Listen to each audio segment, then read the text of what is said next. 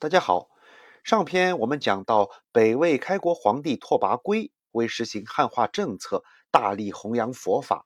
但是到了北魏的第三位皇帝拓跋焘时，情况就发生了变化。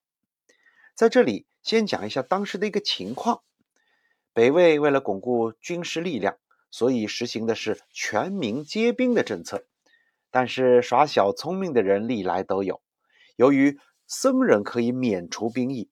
所以，越来越多的人选择皈依佛门，再加上寺院及僧人的权力也越来越大，这使得拓跋焘感到了不安。终于颁布了诏书，上演了一场太武灭佛的大戏，这使得正在发展的佛教遭到了沉重的打击。在这里，我们得稍微介绍一下拓跋焘这个皇帝。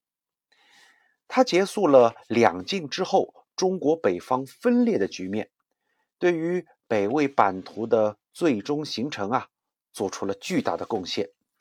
首先，他抗击了北方的柔然。说到北魏和柔然之间的战争，大家可能不太熟悉，但如果说到一个和这场战争有关的人，大家一定知道。对了，她就是在中国妇孺皆知的女英雄。花木兰。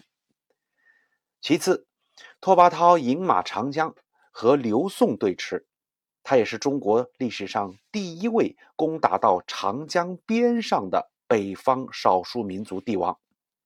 另外，他击败了北凉，使北魏的疆土扩大到了西域，这对后来云冈石窟独特的艺术风格起到了关键的作用。那么，在这轰轰烈烈的灭佛背景下面，云冈石窟到底是谁下令开凿的呢？我们下期再接着讲。如果你喜欢我这个栏目，请点击订阅或收藏，让我的声音陪伴在您的身边。